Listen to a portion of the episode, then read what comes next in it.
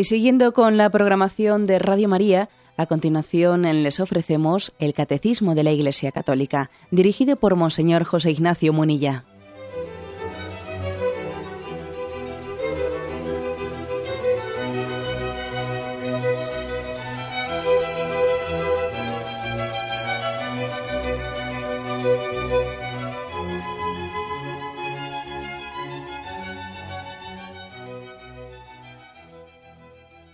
Cordial saludo a todos los oyentes de Radio María.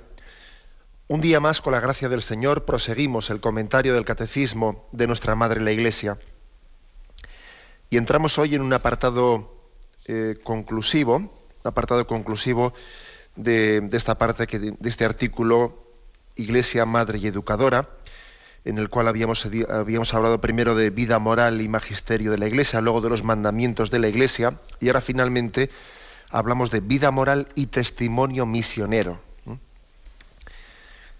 Con esta, con esta parte concluye eh, la parte introductoria que ya posteriormente comenzará con los diez mandamientos.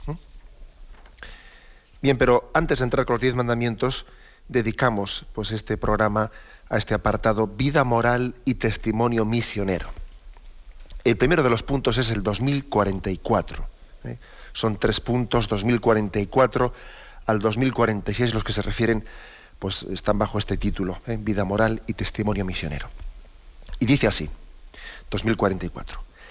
La fidelidad de los bautizados es una condición primordial para el anuncio del Evangelio y para la misión de la Iglesia en el mundo. Para manifestar ante los hombres su fuerza de verdad y de irradiación, el mensaje de la salvación debe ser autentificado por el testimonio de vida de los cristianos.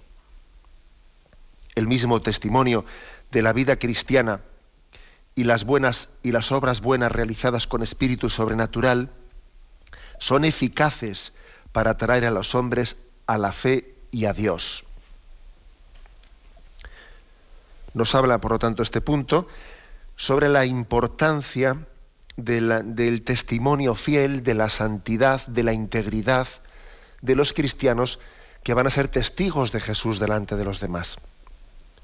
Lo que popularmente hemos dicho muchas veces, el fray ejemplo. Mira que fray ejemplo, pues predica mucho mejor que otro, eh, otro fraile, otro cristiano, que quizás tiene pues una boquita de oro y tiene mucha facilidad de palabra, pero después uno ve su vida y, se le acaba cayendo, eh, pues se le cae encima el techo porque dice, y todo lo que ha predicado, ¿dónde queda? Si yo le veo, le, estoy, le conozco, le veo, y veo que es un prepotente, veo que es un egoísta, veo que es un tal, que es un cual, y entonces su vida devalúa totalmente su predicación.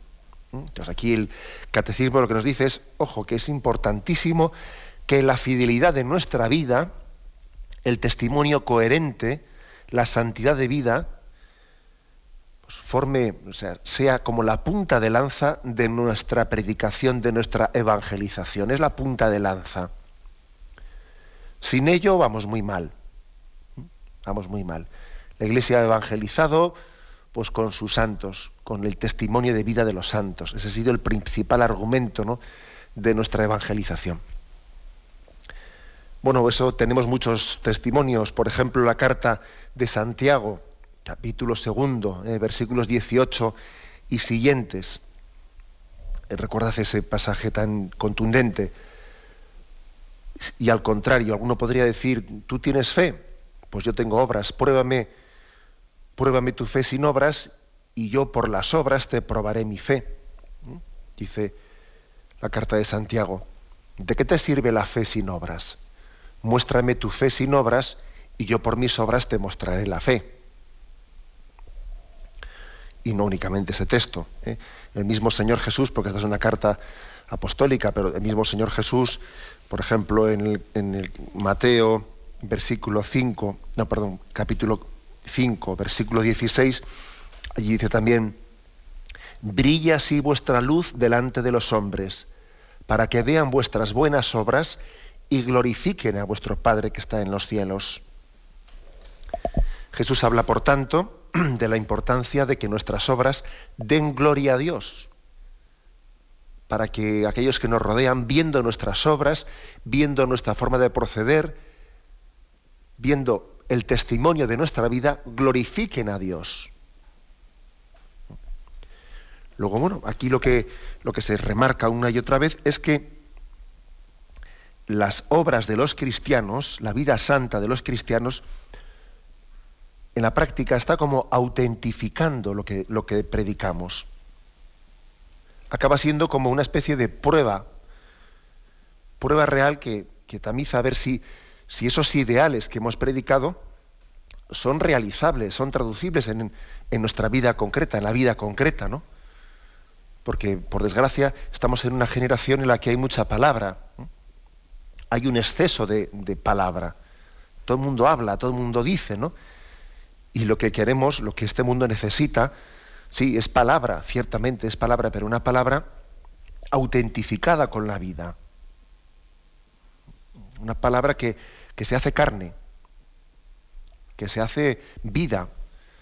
Esa es la palabra que convence, la palabra que se hizo carne en Jesucristo y en los santos.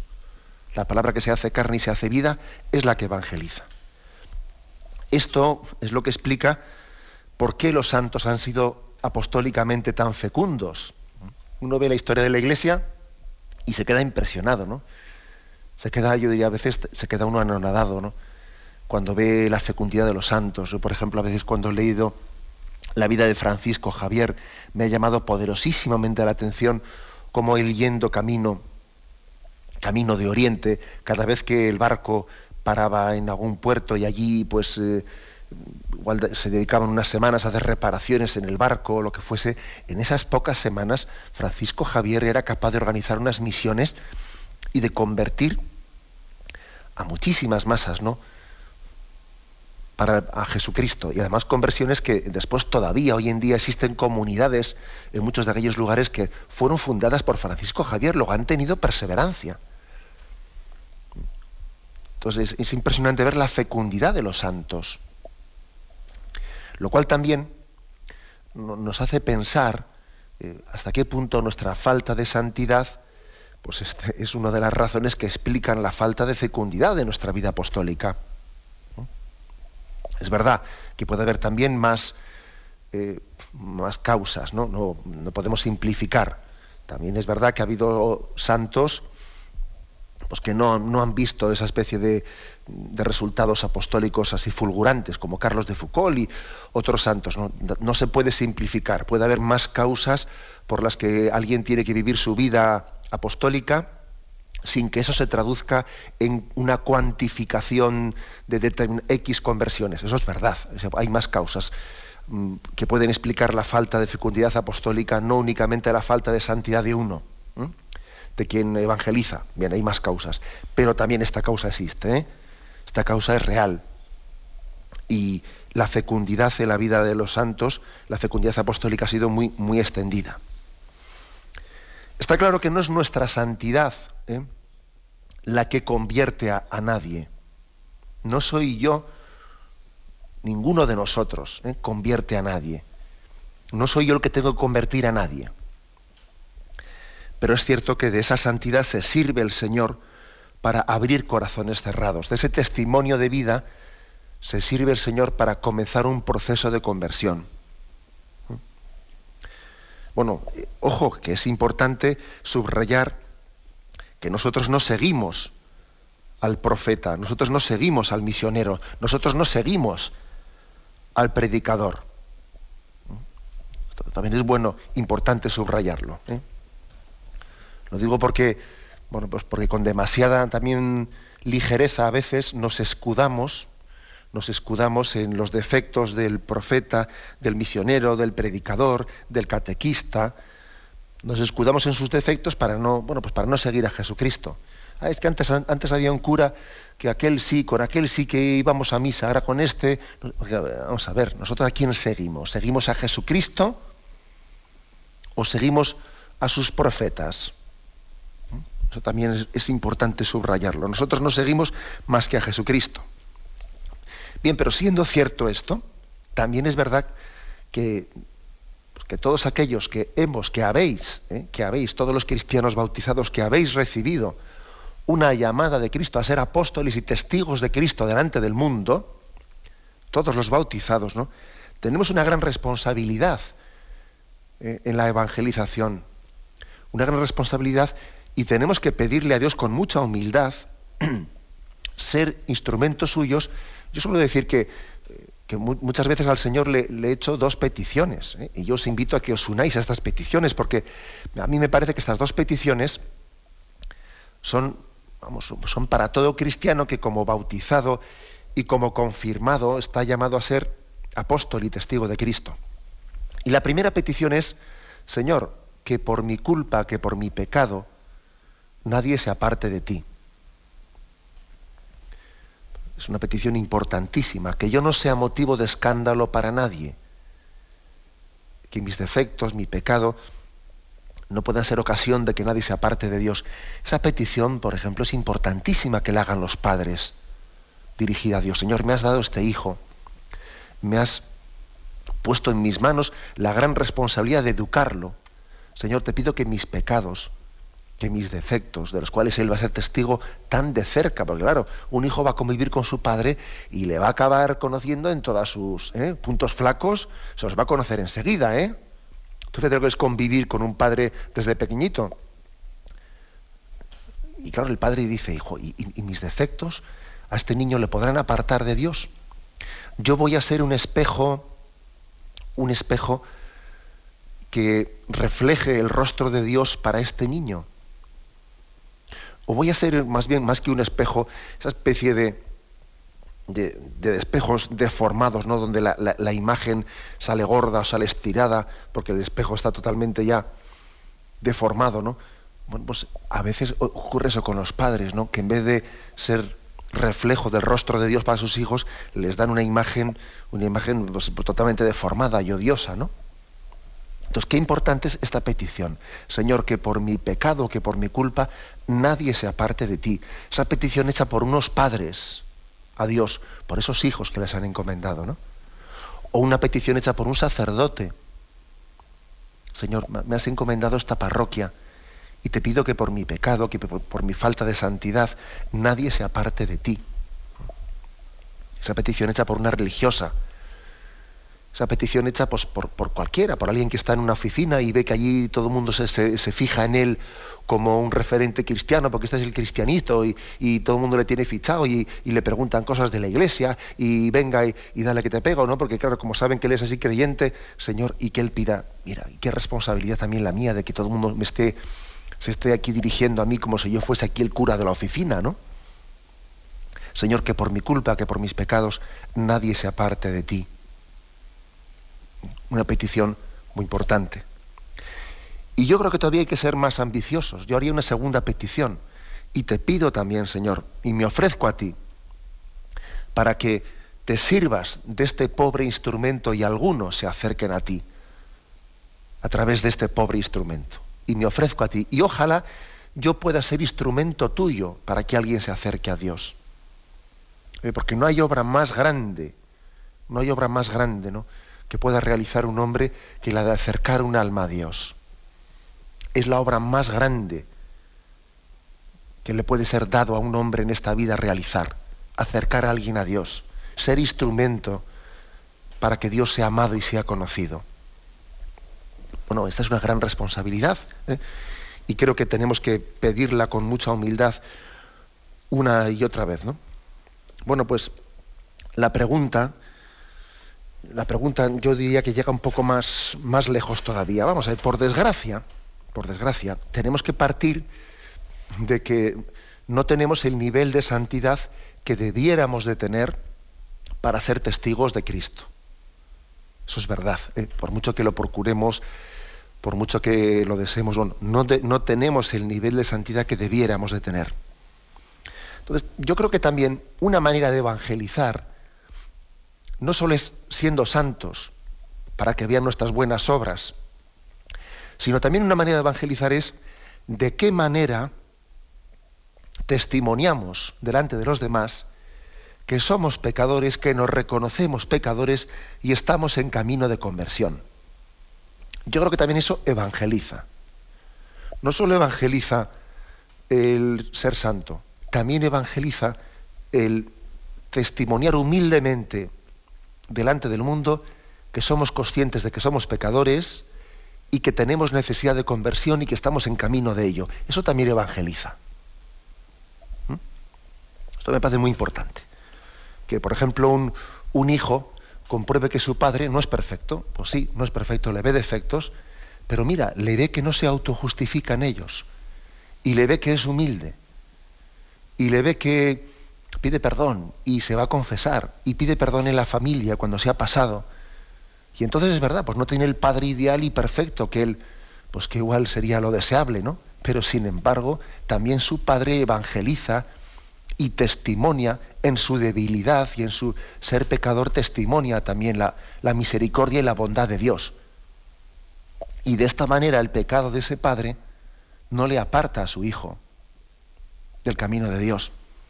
También tenemos que pedir esto en concreto, eh, que nuestra forma de vivir, en nuestra condición pecadora, sea también evangelizadora. Que el evangelizador se muestre siempre en camino de conversión, en tarea de conversión. Hacer de nuestros propios pecados, de nuestra debilidad, una ocasión de proclamar la misericordia de Dios delante de los demás. Hacer de nuestro pecado una confesión humilde, de que necesitamos de la gracia y esto tiene muchas explicaciones, tiene muchas aplicaciones concretas, ¿no? Porque, pues mira, una cosa es que un padre tenga, pues yo qué sé, ¿no? Pues que un padre tenga pues, pues, pues determinados vicios y debilidades. Imagínate un padre, un padre pues que tiene la debilidad de que de vez en cuando bebe más de lo debido. Y eso evidentemente puede hacer mucho, muchísimo daño a la familia, ¿no? Y puede hacer mucho daño a sus hijos.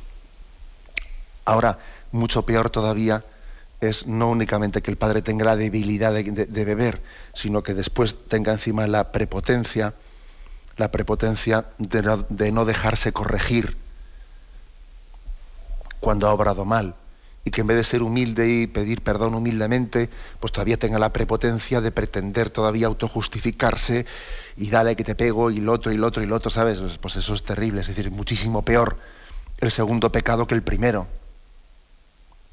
Porque mira, si uno tiene una debilidad y, hace de ella una ocasión de petición de perdón y de intento de superación, etcétera, pues, pues yo creo que también es en ese testimonio está dando un ejemplo a sus hijos. Ahora, como además de una debilidad de la carne, pues tenga después una, soberbia del espíritu, pues ya es que eso ya es terrible, ¿no? Y lo mismo pasa en otras cosas. Una cosa es que un sacerdote pues tenga, pues tenga determinadas debilidades, ¿no? pues que en un momento determinado, pues yo qué sé, pues que mira, que le guste, pues que le guste demasiado el fútbol y que, y que tenga apegos, apegos como, pues eso, ¿no? De en sus tiempos que no le molesten o, tal o cual, pero luego otra cosa es que encima no tenga devoción, que no tenga cariño hacia el Señor, que no, que no esté enamorado de Dios, que no, que no tenga devoción, que quite la devoción a las demás. Entonces eso ya es bastante más grave que lo primero, porque una cosa es que tú tengas una debilidad, ¿no? Pero otra cosa es que después, es decir, ojo que también en la manera de vivir nuestro propio pecado eh, podemos, podemos testimoniar ante el mundo que yo necesito conversión y por lo tanto no escandalizas al mundo con tu pecado. O quizás, o por el contrario, si tienes un determinado pecado en el que tú te autojustificas en él, pues entonces estás de alguna manera diluyendo la evangelización, eh, la, estás imposibilitando. Tu vida de pecado, cerrada a la conversión, cerrada a ese camino humilde de, de quien sabe que necesita ser no únicamente evangelizador, sino evangelizado y convertido él también, pues está haciendo imposible la obra de la evangelización. En resumen, ¿eh? pues que tenemos que pedir mucho y, pedir mucho la gracia de ser instrumentos de Dios en su evangelización, de no de que no seamos obstáculo para que Dios llegue a los demás, que seamos instrumento de Dios para que todo el mundo, que quien nos conozca, que quien se acerque a nosotros, se acerque un poco más a Dios. Que nosotros seamos como un escalón, un escalón para que quien se sube encima nuestro esté más cerca de Dios. Un pequeño escalón. no más, pero no menos, ¿eh? no menos. Tener la gracia de ser un instrumento de Dios en la evangelización. Hacemos un momento de reflexión y continuamos enseguida.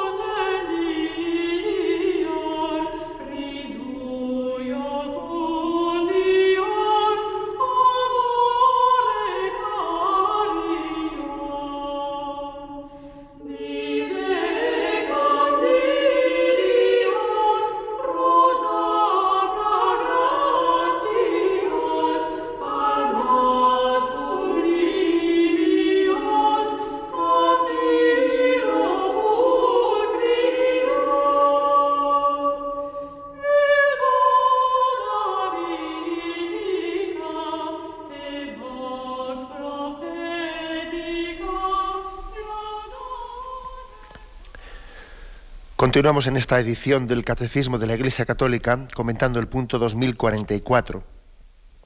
En él se habla de la importancia tan grande de la fidelidad, de la coherencia de vida, del testimonio de una vida santa para que nuestra tarea evangelizadora pues, sea eficaz, para que nuestro ejemplo de gloria a Dios, para que viendo nuestras buenas obras, aquellos que están alejados de Dios puedan creer, puedan acercarse a Él para que nuestras obras santas autentifiquen eso que predicamos a los hijos, a los amigos, a los demás, a cualquiera, ¿no? Para que nuestras obras sean evangelizadoras. También es verdad que en este punto 2044 se hace un matiz, ¿eh? un matiz, porque hay una referencia eh, a un punto anterior al 905 del Catecismo en el que se dice, bien, es verdad que son es importantísimo pues, fe y obras, ¿no? Y es importantísimo palabra, la palabra para predicar y que la palabra esté autentificada con las obras y de que poco nos sirve pues muchas palabras bonitas si no hay un testimonio de vida coherente, ¿no? que esté como eh, autentificando lo que se ha predicado. Bien, eso es así de cierto, pero también es verdad que en ese punto que, está citado aquí, el punto 905, se dice, vale, pero no caigamos también en el extremo contrario, ¿eh? en el extremo contrario de pensar de que el apostolado, eh, nuestra vida apostólica, consiste solamente en el testimonio de vida, sino que el verdadero apostolado busca también ocasiones para anunciar a Cristo con la palabra. ¿Eh? Lo digo porque también a veces se ha podido insistir un poco unilateralmente diciendo, bueno, no hay que predicar con, no hay que predicar con la, palabra, eh, con la palabra, lo que hay que hacer es dar ejemplo de vida. Y no hace falta estar ahí hablando de Dios a los demás. No hace falta ir allí anunciando a Jesucristo.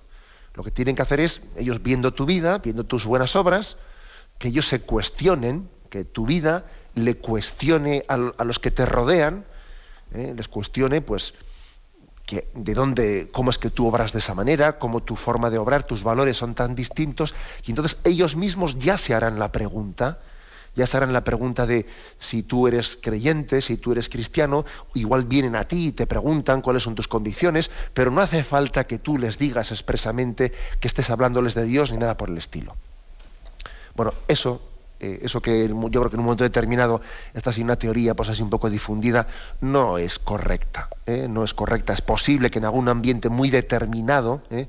muy determinado, donde pues está, no hay libertad religiosa y donde no se permite ni siquiera pues evangelizar, estoy pensando en países islámicos, etcétera, pues mm, será necesario tener un tipo de evangelización de este estilo, ¿no?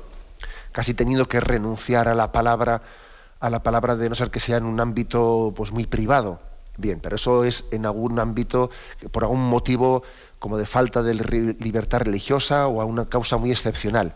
Lo normal, lo que es acorde, acorde con la propia Sagrada Escritura, es que la palabra también tiene que formar parte de nuestro apostolado eso de que yo únicamente, yo no tengo por qué hablar de Dios, yo doy testimonio de mi vida y que la gente se pregunte por qué yo obro así, eso es demasiado remoto, es demasiado remoto. Porque el hombre es racional y el hombre eh, también, Dios ha querido que la palabra también sea un vehículo de comunicación eh, para comprender, para verbalizar, para entender, para dar sentido a aquello que ve y la palabra también fue el instrumento por el que Dios quiso revelarse a nosotros. No solo por los, hechos, también Cristo se reveló por su palabra. ¿Mm? El Señor dijo, no, si no me creéis a mi palabra, creed a mis obras. Pero Él predicó también la palabra. ¿Mm? Creo que esto es importante, ¿eh? porque hace poco, si me permitís esta, esta especie de digresión, pero que yo creo que ilumina con un ejemplo concreto esto. ¿no?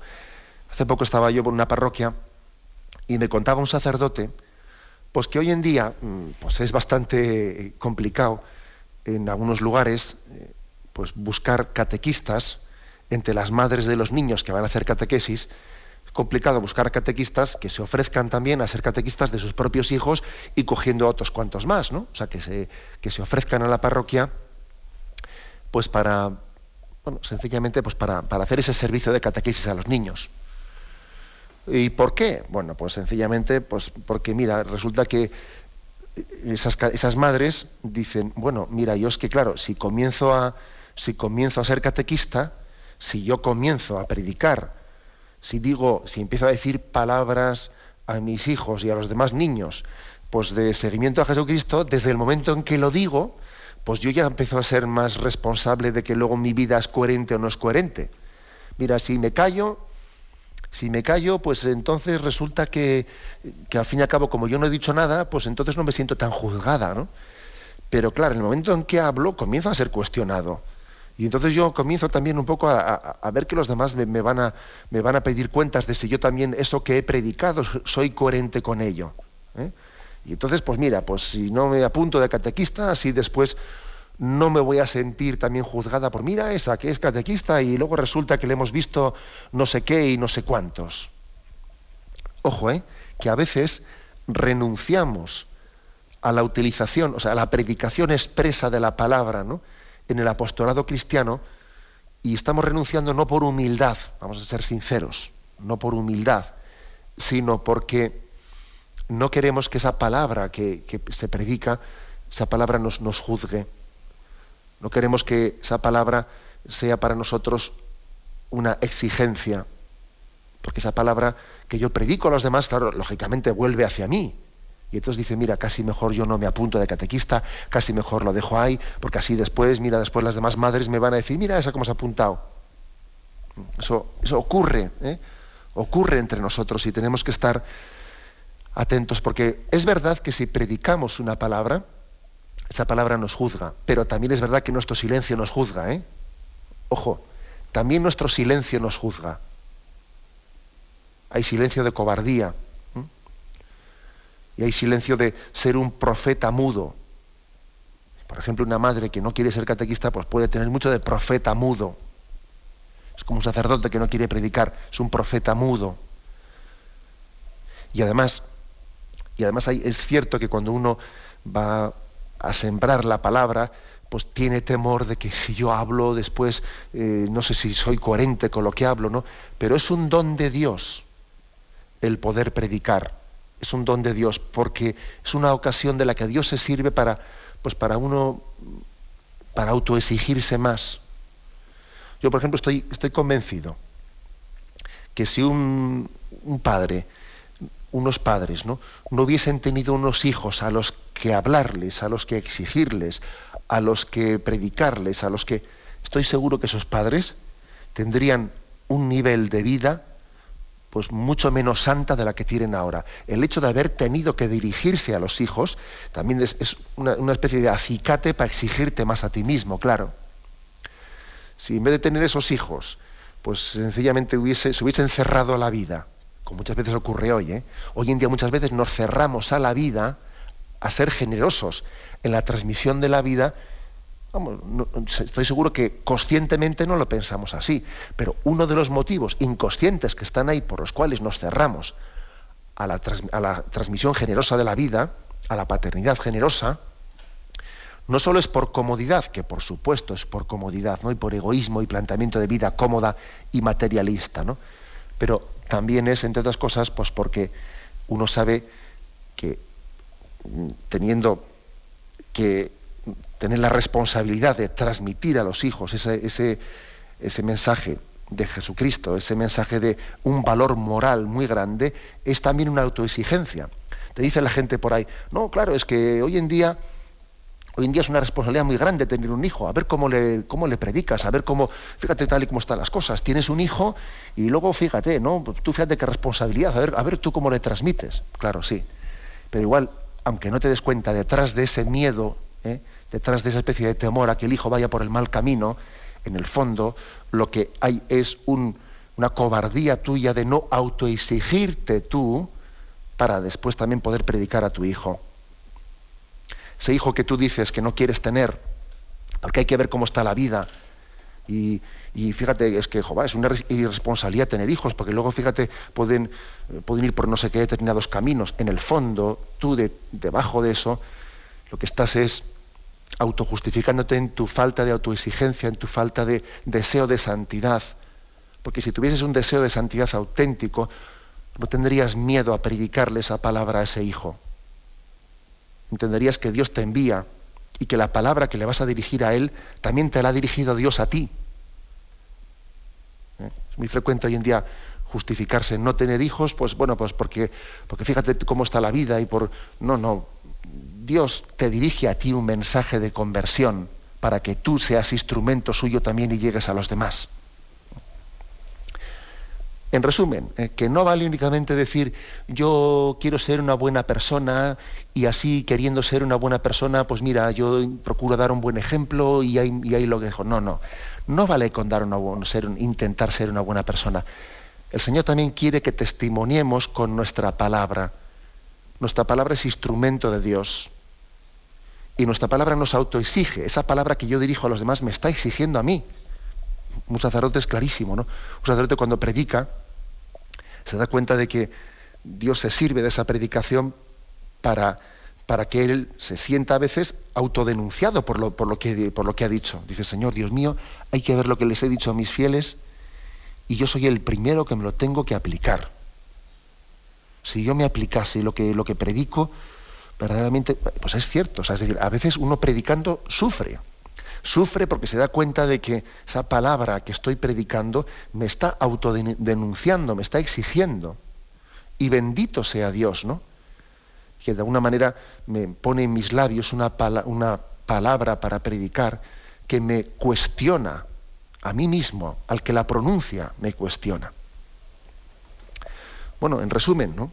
En resumen, pues que tenemos que insistir eh, una y muchas veces tenemos que insistir mucho en la evangelización con esa especie de equilibrio entre testimonio de vida, obras coherentes y palabra valiente a la hora de predicar. ¿no? Palabra valiente, palabra fiel y testimonio de vida santa y coherente. tenemos un momento de reflexión y continuamos enseguida.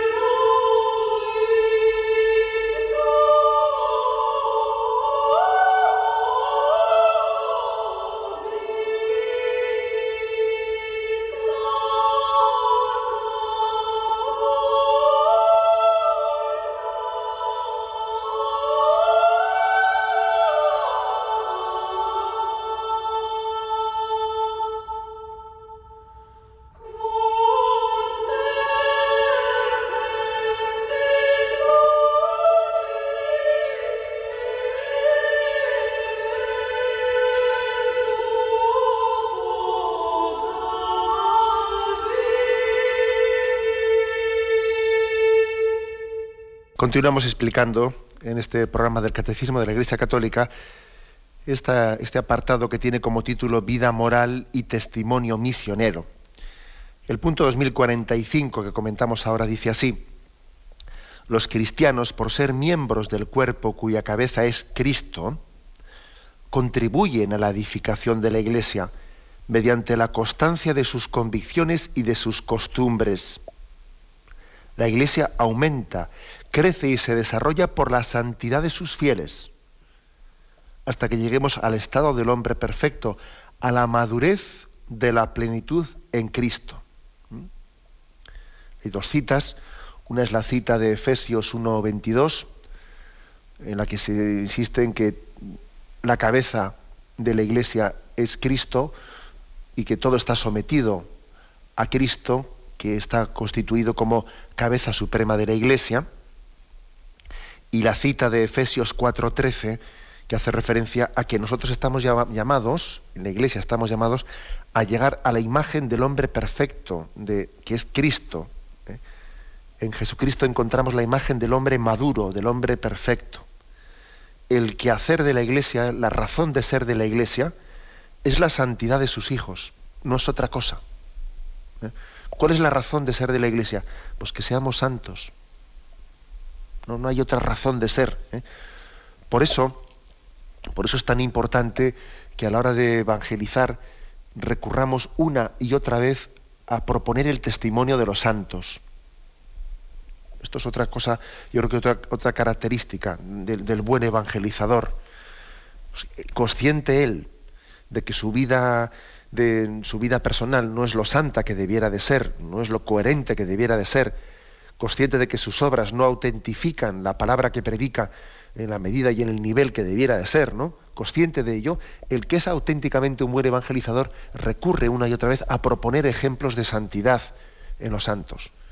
¿Por qué? Pues porque él se da cuenta de que su ejemplo personal es insuficiente.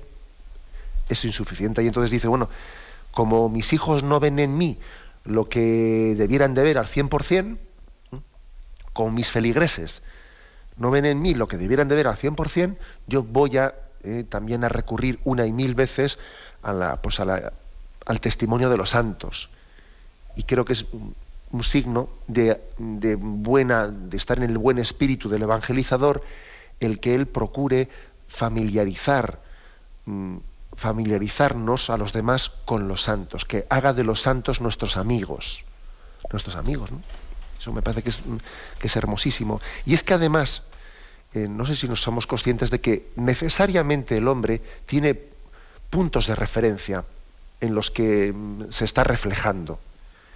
Y si los puntos de referencia no son pues, eh, los santos, automáticamente los puntos de referencia acaban siendo, pues, eh, pues yo diría, los antihéroes. Hoy en día muchas veces, pues esta sociedad, en la medida en que ha dejado de tener en los santos su punto de referencia, se ha buscado falsos ídolos, falsos ídolos en, pues en triunfadores, deportistas o triunfadores eh, cantantes o determinadas personas del espectáculo. Se ha buscado falsos ídolos, falsos puntos de referencia, cuando ha dejado de tener en los santos pues esa, esa especie, ese modelo de paternidad. ¿no? Esto mm, yo creo que es, que es muy importante. Es decir, el evangelizador recurre una y mil veces ¿eh? a los santos siendo conscientes de que tiene que mostrar el, rostro de Cristo. Y en los santos ¿eh? va, va haciendo descubrir el rostro de Cristo amable, misericordioso, humilde, generoso. Nuestro modelo, pues, el modelo que la Iglesia predica, no nos conformamos con otra cosa que no sea la santidad de sus fieles. Se, cita también en este punto del catecismo un capítulo de la Lumen Gentium, que es una constitución del Concilio Vaticano II, en la que se habla de la vocación universal a la santidad. Es el punto 39 de la Lumen Gentium, ¿eh? que voy a leer, y en él, como vais a ver, yo creo que este podría ser casi casi una especie de el resumen o el mensaje principal del Concilio Vaticano II. ¿eh? Se habla mucho ¿no? del Concilio Vaticano II. Eh, a veces también se, recurre a él pues, para hacer una caricatura de lo que dijo el Concilio Vaticano II. Posiblemente la afirmación más central de aquel concilio fue esta, ¿no? la llamada universal a la santidad. Eh, el que todos los cristianos, ¿no? todos los bautizados, tenemos la misma llamada a la santidad. Bien dice así este punto 39. La Iglesia, cuyo ministerio está exponiendo el Sagrado Concilio, creemos que es indefectiblemente santa, pues Cristo, el Hijo de Dios, quien con el Padre y el Espíritu Santo es proclamado el único santo, amó a la Iglesia como a su esposa, entregándose a sí mismo por ella para santificarla, la unió así como su propio cuerpo y la enriqueció con el don del Espíritu Santo para gloria de Dios. Por ello, por ello, en la Iglesia todos, lo mismo quienes pertenecen a la jerarquía que los apacentados por ella, están llamados a la santidad, según aquello del apóstol, porque esta es la voluntad de Dios, vuestra santificación. Esta santidad de la Iglesia se manifiesta y sin cesar debe manifestarse en los frutos de gracia que el Espíritu produce en los fieles se expresa multiformemente en cada uno de los que, con edificación de los demás, se acercan a la perfección de la caridad en su propio género de vida. De manera singular aparece en la práctica de los llamados consejos evangélicos. Esta práctica de los consejos, que por impulso del Espíritu Santo muchos cristianos han abrazado, tanto en privado como en una condición o estado aceptado por la Iglesia, proporciona al mundo y debe proporcionarle un espléndido testimonio y ejemplo de esta santidad. Bueno, como veis, una insistencia muy grande en que estamos llamados no a ser buenas personas, como muchas veces decimos, ¿no? Yo no hago mal a nadie, yo no, no, nuestro ideal no es ser buenas personas, nuestro ideal es ser santos. Sed santos, como vuestro Padre Celestial es santo. Y esto es muy importante. ¿eh? Porque yo rechazo un poco rechazo esa expresión de que no estamos llamados a ser buenas personas. ¿eh? Pues porque la experiencia te dice que esos ideales de mínimos, eh, de mínimos, luego al final pues se traducen en que uno pues, se, conforma con lo que es eh, políticamente correcto y con lo que más o menos socialmente se entiende por ser buena persona. Cuando uno dice, nuestro, nuestra meta es que nuestros hijos sean buenas personas, mira, en el fondo tú, aunque no seas consciente de ello, detrás de esa expresión lo que estás diciendo es que más o menos pues, nuestro hijo eh, pues, asuma eh, los valores buenos que en esta sociedad se entienden por buenos y que no del cantazo, o sea, que no, que no vaya, que no, que no empeore la media. ¿Eh? Cuando tú dices eso de que, que mi hijo sea buena persona, te estás conformando con que tu hijo no empeore la media. Pero es que la media está muy baja, ya sabes. La media está mucho más baja ya que el 5. ¿eh? Por eso no, nos vale ¿eh? esa expresión de que yo quiero que mis hijos sean buenas personas. No, yo quiero que mis hijos sean santos, que es otra cosa. Porque el punto de referencia para mí no es lo, que es la media social, lo que socialmente en ese momento... No, mi punto de referencia es el Evangelio, los valores que Cristo nos predicó independientemente que eso esté muy lejos o muy cerca de la media de lo que socialmente en este momento se está viviendo, que está muy lejos, claro, de la media social. Nuestra meta no es que seamos buenas personas, nuestra meta es la santidad. ¿eh? Y eso me parece muy importante y tenemos que ser valientes a, la hora, a la hora de, predicar. Bien, tendremos ocasión de seguir más adelante en ello. Yo me quedo de, este texto que hemos leído de la Lumen Gentium, le dice que tenemos que edificarnos unos a otros. Esa palabra, mira, esa palabra es muy significativa, porque dice, mira, es una persona, tiene un testimonio de vida muy edificante. ¿Qué significa eso? Pues que está edificando en mí la imagen de Cristo, que, está, que es constructiva para mí, que me hace crecer. Es una palabra muy sugestiva cuando se habla de que el cristiano tiene que ser muy edificante para los demás, que su testimonio de vida le esté ayudando a quien vive al lado de él, a quien le ha conocido, a edificar la imagen de Cristo, a ir, a ir conformando la, imagen de, una iglesia que quiere tener como modelo al, Cristo total. ¿no? su vida es edificante para mí.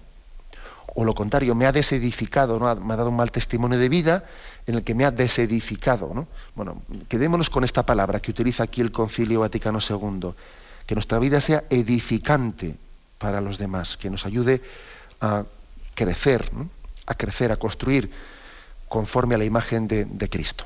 Lo dejamos aquí y continuaremos mañana. ¿eh? Vamos a dar paso a la intervención de los oyentes. Podéis llamar al teléfono 917 107 700. 917 107 700.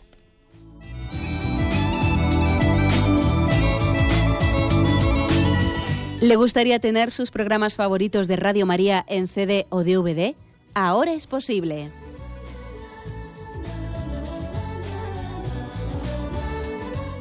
Le sugerimos que primero se informe en qué formato de audio lo puede escuchar en su equipo, DVD o CD, teniendo en cuenta que no todos los lectores de CD pueden reproducir el formato digital MP3 en el que enviamos nuestros programas. Y luego, si quiere en su casa esos programas que tanto le gustan, solo tiene que escribir una carta a Radio María, Paseo Lanceros 2, primera planta 28024, Madrid indicando si lo quiere en CD o DVD y cuántos programas. También le rogamos que escriba su nombre, dirección y no se olvide de facilitarnos un teléfono de contacto para cualquier duda que nos surja.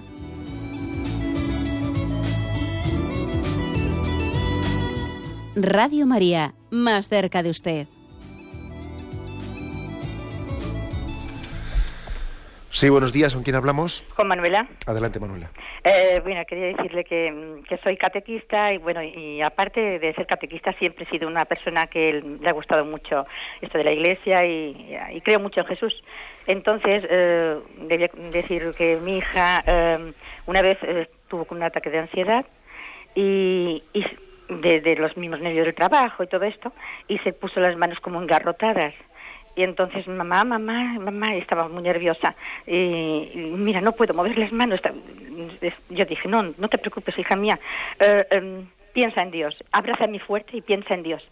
Y, bueno, me abrazó fuerte y, ay, mamá, no puedo, no puedo. Sí, puedes. Piensa en Dios. Piensa en Jesús. Verás que podrás. Y entonces, al cabo de unos segundos, eh, yo no pensé que ella me llamaba mamá, mamá. Y me fui corriendo y traje agua con con hielo y todo esto para que le ponga las manos en, el hielo y tal, para ver, dice, mamá, mamá, yo te llamo, te llamaba, no importa, no importa, me se ha pasado, me se ha pasado, ya no tengo, mm, las manos las tengo bien, mira, las tengo bien. Eh, fue una cosa, la verdad, que siempre creyó en él y seguiré creyendo en Jesús porque nos da un ejemplo cuando mm, le pedimos ayuda y nos demuestra que sí, que existe. Ya, de acuerdo. Y además yo creo que aunque a usted especialmente ese momento, pues un poco así duro y dramático, que yo entiendo que una madre puede estar en ese momento un poco impactada, aunque a usted le sintiese especialmente cercana a la presencia de Dios en ese momento tan agudo, que no nos quepa duda que Dios de ordinario en nuestra vida y en momentos que podían parecer mucho más rutinarios, ¿no? está también derramando su gracia sobre nosotros, ¿no? A veces, no sé por qué, parece que necesitamos de un momento así de agudeza como ese que narra la, pues la, oyente, eh, pues para percibir la providencia de Dios que cuida de nosotros. Es importante que entendamos, ¿no? Que en el día a día, en, esa vida ordinaria, ¿no? Que tenemos, Dios nos está asistiendo con su gracia. ¿eh? Creo que es importante eso. Adelante, vamos a pasar a un siguiente oyente. Buenos días. Buenos días. Buenos días. Mire usted, soy María y quiero hacer una preguntilla que tengo yo duda ante esas personas que que te suelen, se suelen, yo qué sé, decir, o esta persona no me hace a mí gracia, o esas personas que piensa uno, que dice uno, oye, a esta persona no le hago yo gracia, o esta persona no me mira con buenos ojos.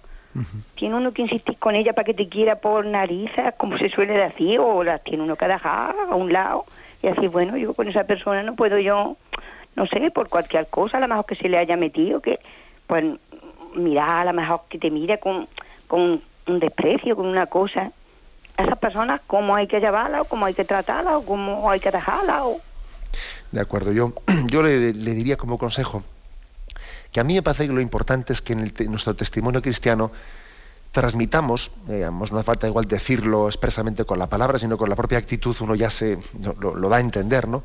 Da a entender que nosotros tenemos siempre una mano tendida a los demás, ¿eh? una mano tendida, ¿eh? pues a través de un saludo cariñoso, a través de, bueno, pues de preguntarle de vez en cuando por qué tal van sus cosas, es decir, de una manera, yo diría, discreta, porque también cuando hay una persona que por lo que sea percibimos que tiene una especie de, bueno, de falta de simpatía hacia nosotros, tampoco es cuestión eh, de estar con esa persona eh, pues eh, como obligándola a que cambie, ¿no? Igual también hay que tener paciencia para que tenga en su ritmo personal, pues le dé la vuelta a sus, yo qué sé, rencores o lo que fuere.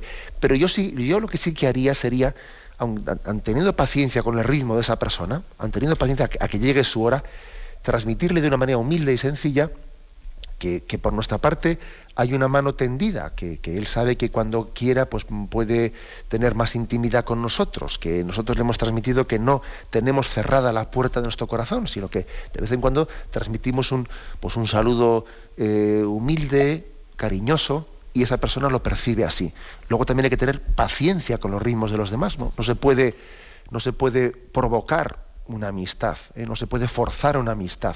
Pero yo sí que creo que es bueno enviarnos esa especie de mensaje, mensaje transmitir, ¿no? de que uno no está cerrado, ¿no? que está abierto, ¿eh? que está abierto y, que ama y quiere a esa persona. Adelante, vamos a un nuevo oyente. Buenos días. Hola, buenos días. Sí, buenos días, le escuchamos. ¿Con quién hablamos? Eh, bueno, con Nada Valladolid. Vale, de acuerdo, adelante. Mm, le quería preguntar si Dios verdaderamente quiere que sigamos eh, vamos, que seamos testigos de él o que seamos testigos de su hijo. Esa es mi pregunta. De acuerdo, pues la verdad es que no hay oposición entre las dos cosas. ¿eh? Dice Jesús en el Evangelio de San Juan, quien me ha visto a mí ha visto al Padre. ¿Mm? Jesús en el Evangelio de San Juan especialmente, él ratifica que él es imagen de Dios Padre. Luego, ser testigo de Jesucristo es ser testigo de la misericordia de Dios Padre. Luego no hay oposición entre las dos cosas. ¿eh? Ahora es verdad que generalmente los evangelios pues habla id por todo el mundo y sed mis testigos. Bueno, pues igual la palabra ser testigo se refiere, o sea, está referida con más eh, frecuencia a Jesucristo que a Dios Padre. ¿Por qué? Pues porque Cristo también es, eh, es la segunda persona la Santísima Trinidad encarnada y para nosotros es más visible y su palabra y su mensaje es más, mm, bueno, de alguna manera como ha sido más visible para nosotros, es más fácil ser testigo de la imagen visible que de la invisible, ¿no? Pero ser testigo de Cristo es ser testigo también de Dios Padre, porque quien me ha visto a mí ha visto al Padre, y el Padre y yo somos una sola cosa, ¿eh? dice el Evangelio de San Juan. Bien, adelante. Damos paso a una siguiente llamada. Buenos días. Buenos días, mi nombre es Piedad y Muchas gracias por cogerme llamada. Bueno, mi pregunta es esta.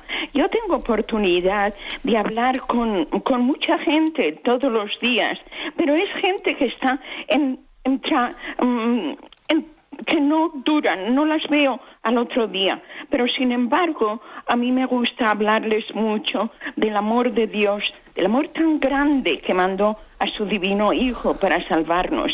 Y como ya no los veo más, yo me pregunto muchas veces, ¿esto tendrá valor o es como si yo estuviese predicando en el desierto? Yo lo que quisiera saber es eso, pongo todo mi ahínco para decirles que el amor de Dios es tan grande pero solamente los veo a lo mejor por, por 20 minutos o, mm, o tres cuartos de hora. Por favor, ¿me quiere decir usted? ¿Me entiende lo que le quiero decir? Sí, le respondo por la radio.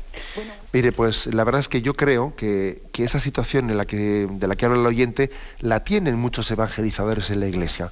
Estaba pensando, según le escuchaba ella, por ejemplo, en, en lo que puede ser un capellán de un centro hospitalario, que tiene ahí un enfermo que, bueno, que está muy de paso, ¿no? Que le va a tratar, que le va a decir una palabra en una visita que le hace y luego igual no le volverá a ver ya más nunca, ¿no? Y bueno, hay muchas personas que en situaciones de esas, pues personas que, que, bueno, que se cruzan en tu vida, ¿eh? Yo a veces incluso, pues también me, me, ha ocurrido pues ir en coche y coger a una persona que va haciendo autostop, la coges y hablas con ella un rato, y te ve a ti vestida de cura, pues le dices una palabrita, yo que sé, preguntas por él, con discreción, ¿no? Pero vamos, le dices una palabrita y dices, bueno, pues a este yo no le voy a volver a ver nunca más y te despides de él o lo que sea. Yo creo que cuando nos toca evangelizar de esta forma, tenemos que tener mucha confianza en la Madre Iglesia, sentirnos como, bueno, como un instrumento, ¿no? Muy pequeño, sabiendo que Dios completará, llevará a su término eh, esa semilla que nosotros hemos puesto. Hoy se ha encontrado con usted, otro día igual se encontrará con otra persona y el que uno, el que no sea uno mismo, el que siembra, el que ve cómo crece y el que cosecha, le hace tener más confianza en ese sentido comunitario de la evangelización de la Iglesia. Porque a veces nosotros queremos ser protagonistas siempre en primera fila, ¿no? Y ser yo el que mm, pueda llegar a comprobarlo todo. Pues no, nosotros no poseemos a nadie sembramos una semilla y Dios se encargará de que otra persona en otro lugar y otro momento consolide eso que hemos sembrado, etcétera. O sea, es una, eso que a usted le ocurre es una buena ocasión de hacer un acto de confianza en la Madre Iglesia, en la comunión que dentro de la Iglesia formamos, ¿no? Y entre todos, ¿no? Entre todos, pues podemos formar uno, pues un, un sujeto evangelizador que es la Iglesia en el fondo, que es Jesucristo a través de la Iglesia porque es Jesucristo el que evangeliza a esa persona a través de usted. Y también será Jesucristo el que evangeliza a esa persona a través de otro, con el que se encuentre otro día, etcétera, etcétera. Bien, me despido con la bendición de Dios Todopoderoso. Padre, Hijo y Espíritu Santo, descienda sobre vosotros. Alabado sea Jesucristo.